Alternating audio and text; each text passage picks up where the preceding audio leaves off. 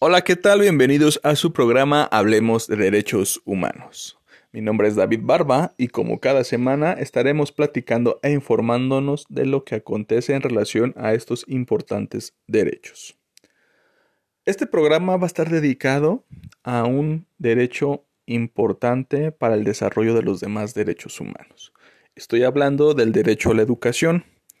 ¿Y por qué esta semana? Pues bueno, les comento que el día 24 de enero eh, es la jornada o el Día Internacional de la Educación. Les platico un poquito de esto. Todos los derechos humanos tienen pues una forma de estarse difundiendo, tienen una forma de estarse practicando, de estarse exigiendo, de estarse eh, promoviendo también. Y por ende se construyen este, actividades, se construyen eh, eventos y pues el día de cada derecho o, casi la mayoría de todos los derechos tienen su día, pues es un punto para reflexionar, para enfocarnos más de fondo en este derecho, sin dejar de que pues todo el año se trabaja en esto, ¿no? Simplemente es un día para pues tener más a fondo o repensar más a fondo las cosas que conciernen a este punto. Y pues bueno, el día, del, día del derecho a la educación pues no podría quedarse atrás. Recordemos que acceder o tener una educación es clave para poder exigir los demás derechos, porque si no conocemos nuestros derechos no podremos exigirlos. Entonces, si nosotros tenemos este acceso a una educación de calidad, a una educación que nos permita pensar, reflexionar, nos va a permitir posteriormente pues conocer los demás derechos que tenemos nos va a permitir también pues crecer como personas, desarrollarnos siempre en un ambiente pues de paz, un ambiente de bienestar. Entonces, esta es la importancia de este derecho y también pues bueno, este derecho aún no está consumado. Si bien muchos países ya tienen este derecho, aún falta que se lleve a cabo totalmente de forma digamos a toda la población, a todos países con índices de analfabetismo también hay que ver la calidad de educación y el tipo de educación que, se, que se, brinda, que no solamente sea, digamos, de una forma eh, que no haga crecer a las personas o que no las desarrolle totalmente. ¿no? Entonces, la ONU, eh, en relación también con la UNICEF, en relación con la UNESCO, pues se preocupan para que este derecho tenga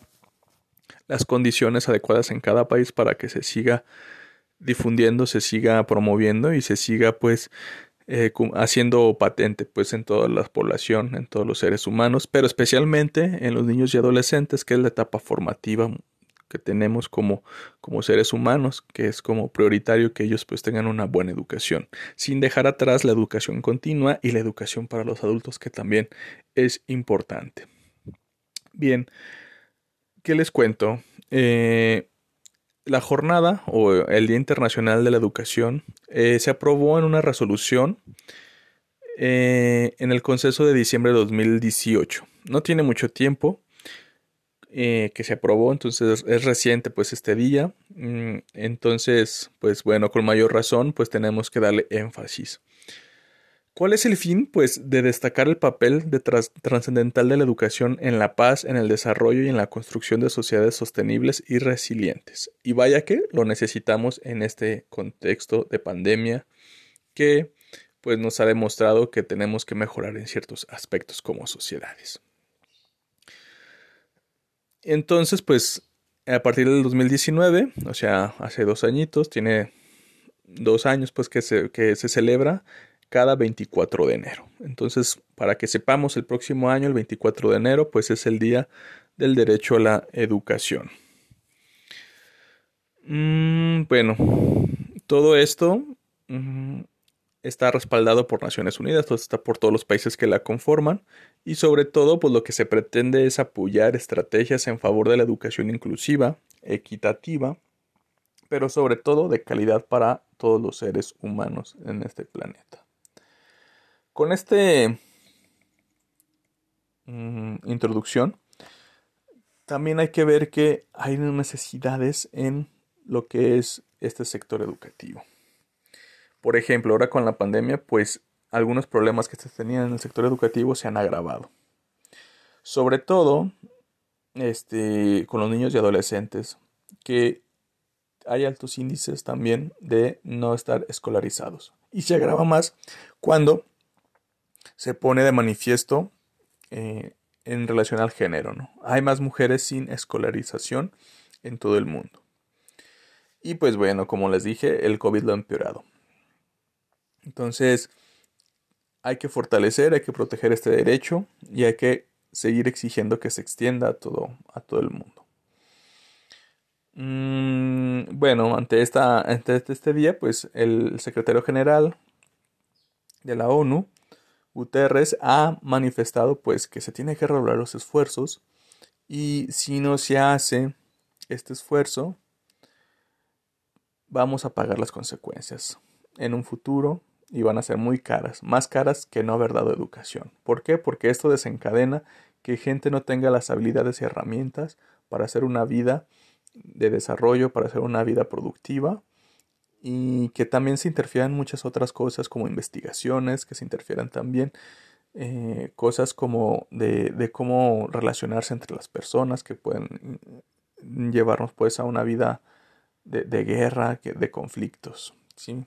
Entonces el precio de no educar es más caro que el de educar. Esa es una regla que siempre se ha manifestado y que siempre es una inversión que va a redituar, pero a largo plazo. ¿Qué hablamos pues de este derecho humano? Mm, que es un derecho pues que no en todos los países está totalmente afianzado, sino al contrario en muchos se tiene que defender y debe de presionarse y ejercerse para que pues tengamos una mejor sociedad. Entonces, ante esta situación, la educación, pues, ante la pandemia, se debe reforzar como, como algo fundamental y un bien público mundial. ¿Para qué? Pues para que no se lleve o se lleve o, se llegue a una catástrofe mundial, sobre todo generacional. Que esta generación de que a lo mejor de niños y adolescentes que tuvieron que cambiar de una educación presencial a una digital, no tengan tanto rezago y sea una educación que pueda este, ayudarlos en un mundo futuro. El derecho a la educación, les quiero comentar que está consagrado en el artículo 26 de la Declaración Universal de los Derechos Humanos. La declaración exige la educación primaria gratuita y obligatoria. Esto pues todos los países en todo el mundo que se adhieran a esta declaración mínimo deben de dar educación primaria gratuita y obligatoria. También existe una convención sobre los derechos del niño. Esta fue en 1989. Y pues bueno, ahí también se estipula que todos los países deben de hacer la educación superior sea accesible para todos. ¿Qué es la educación superior? Pues estamos hablando ya de este, universidades, ya de, carreras, pues, de, hasta de oficios en la que las personas pues tengan que puedan acceder que no sean inaccesibles o sumamente caras, sino que sea un poco más parejo. ¿no? no habla de gratuidad, pero sí habla de que sea accesible, que, que cualquier persona pues pueda tener el derecho a, estudiar sin preocuparse tanto por el costo o por la lejanía o por los tiempos, ¿no? De, a lo mejor de su trabajo, sino que sea una, una condición en la que todos puedan participar.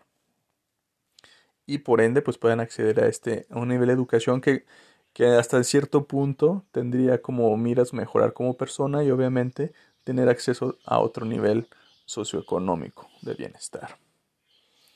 Entonces, pues, el mensaje que nos mandan desde la ONU es que ampliemos las oportunidades de transformar eh, el mundo a través de la, la, educación, ¿no? Porque también se transforma con ello la economía, también se combate la intolerancia y pues ahora con la educación ambiental también se protege el planeta y por consiguiente pues estaremos alcanzando los objetivos del desarrollo sostenible que ya hemos platicado en este punto. Bueno, para esto pues también se necesita mucha cooperación mundial, sobre todo eh, en los sistemas educativos, ¿no? En muchos países que todavía los sistemas pues son muy deficientes y que pues se necesita ir mejorando, ¿no? Entonces se tiene que reforzar y en algunos casos reformar el sistema educativo sobre todo en la formación de profesores, para poner fin a la brecha eh, digital que ahora más que nunca con la pandemia pues está grabando, ¿no? Se necesitan más habilidades quizás digitales pues para poder continuar con esta educación ahora en este formato. También reconfigurar los planes de estudio con el propósito de dotar a estudiantes de las competencias y los conocimientos necesarios para prosperar en este mundo. Sobre todo, ahora que pues el mundo está cambiando constantemente, pues más que nunca tener estas es necesario tener estas habilidades. Es necesario tener estas capacidades para afrontar pues los problemas que en un futuro en el presente y en un futuro pues vengan a a nuestras generaciones, a nosotros y poderlas resolver de la mejor manera. Entonces, pues bueno, el compromiso es eso, ¿no? Promover la educación para todos y todas, siempre en este punto, ¿no? Y más ahora, pues con la pandemia que nos limita, pero sobre todo, este, también nos invita a transformarnos, ¿no? Sobre todo pensar en cómo resolver estos problemas que la pandemia nos ha, ha tenido o nos ha dejado, pues también es parte de la misma educación, ¿no? Cómo afrontamos y cómo resolvemos. Bien, vamos a hacer un corte y regresamos aquí a su programa Hablemos de Derechos Humanos. Bien, ya regresamos aquí a su programa Hablemos de Derechos Humanos y en este programa lo estamos dedicando a el Día Internacional de la Educación que se festeja el 24 de enero en todo el mundo y que es una iniciativa de la ONU en la cual se pretende pues afianzar este derecho que se debe de ir este, mejorando, que se debe de ir este, puliendo en todos los países para que todas las personas eh, tengan pues este, este derecho más accesible y garantizado sobre todo y que pues también se, se pugne por ir mejorando la educación, una educación de mayor calidad. Ahora para complementar este programa les voy a poner un ejemplo o mm, sí, pues una forma en la que, por ejemplo, en Cuba están llevando la educación. Como a veces la educación, pues sí, tiene un impacto en las vidas de las personas y que no solamente es una educación teórica, sino que también puede meterse en una educación hacia la persona, ¿no? Que es el verdadero paradigma educativo, ¿no? De cómo la persona se vuelve algo mejor. Entonces, mm, este programa o, este, o esta situación que se vive en Cuba tiene pues varios retos, ¿no? Todos más o menos conocemos la situación que se vive en esta isla y que por ende pues también eh, sus programas educativos, sus programas sociales pues tienen un impacto en las vidas de las personas.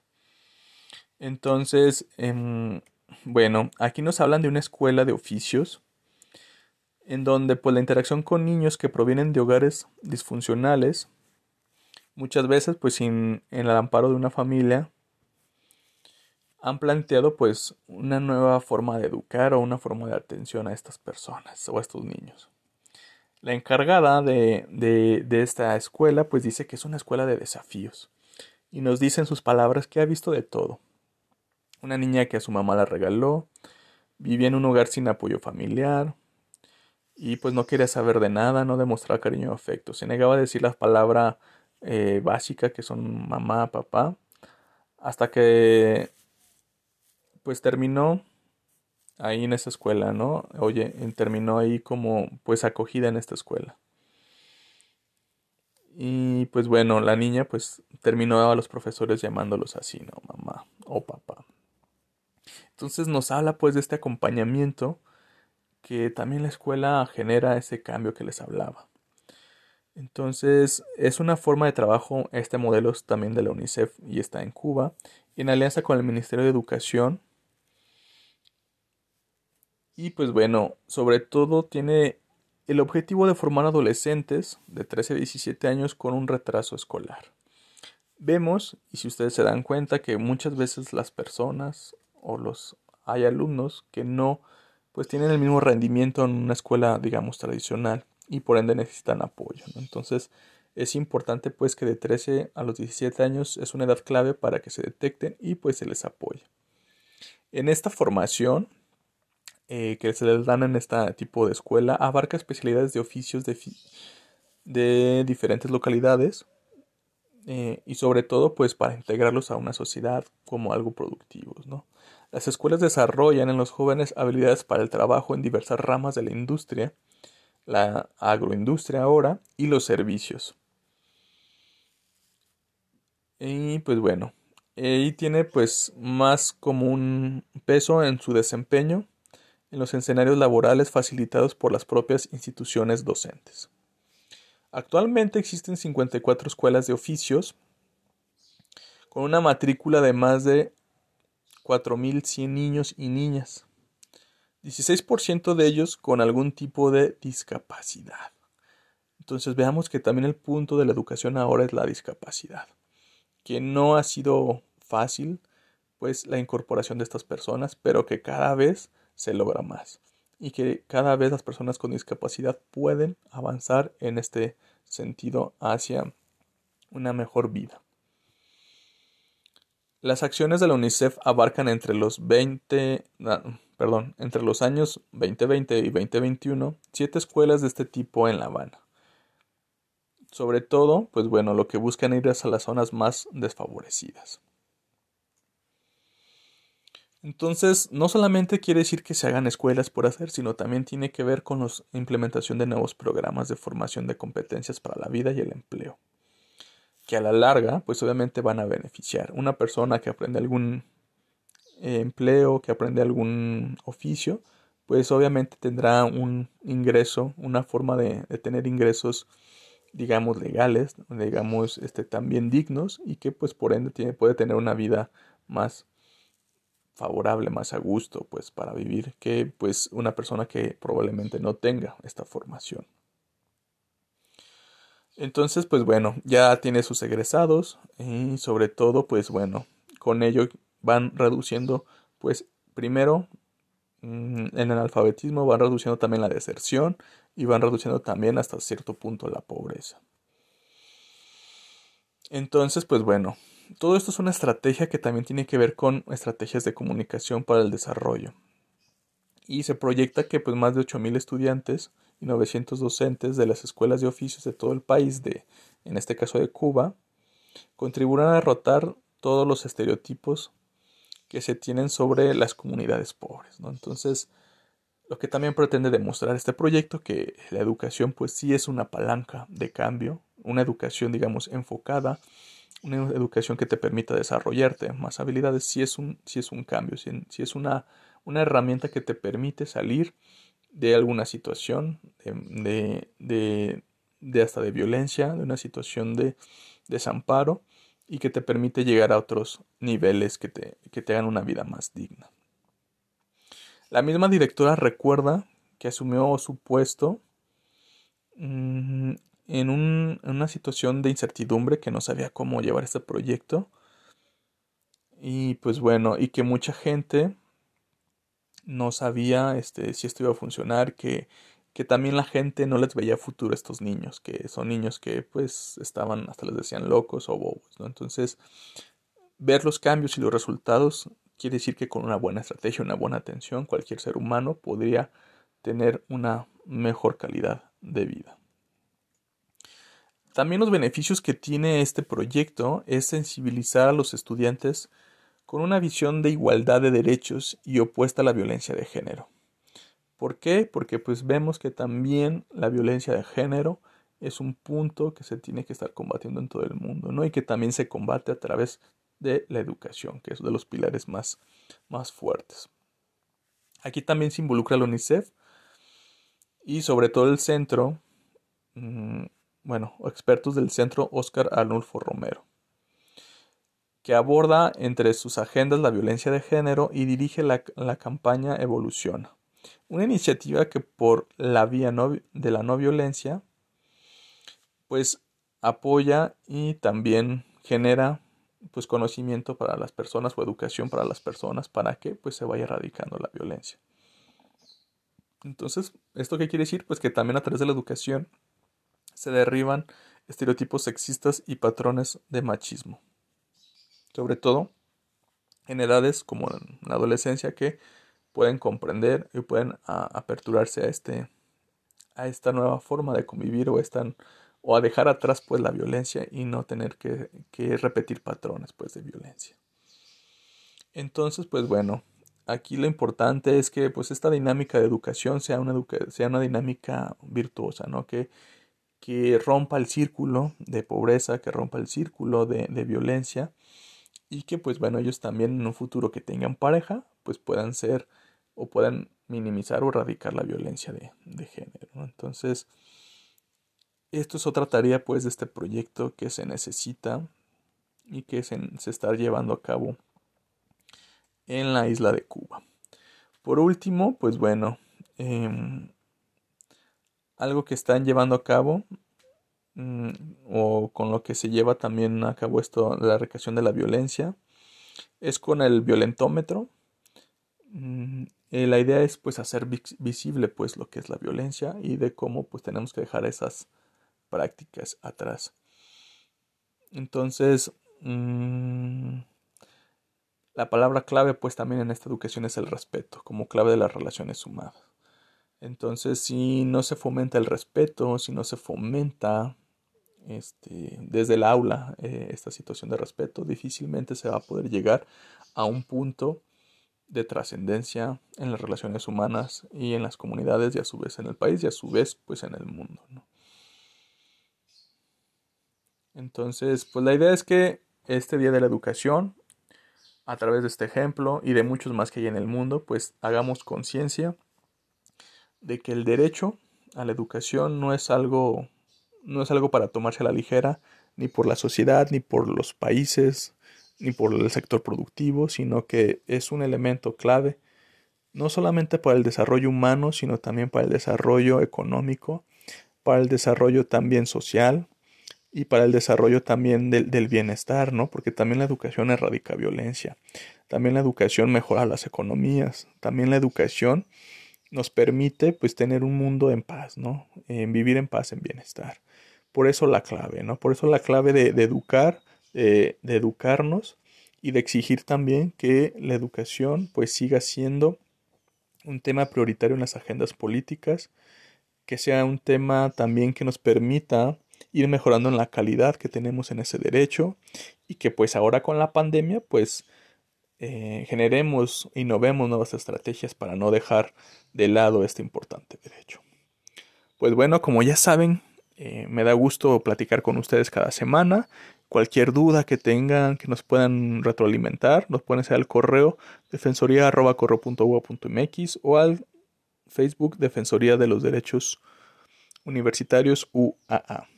Y como cada semana les agradecemos el favor de su atención, agradecemos la producción de Radio Universidad y la Defensoría de los Derechos Universitarios. Y pues que pasen una excelente semana. Nos seguimos escuchando aquí en su programa. Hablemos de derechos humanos. Hasta luego.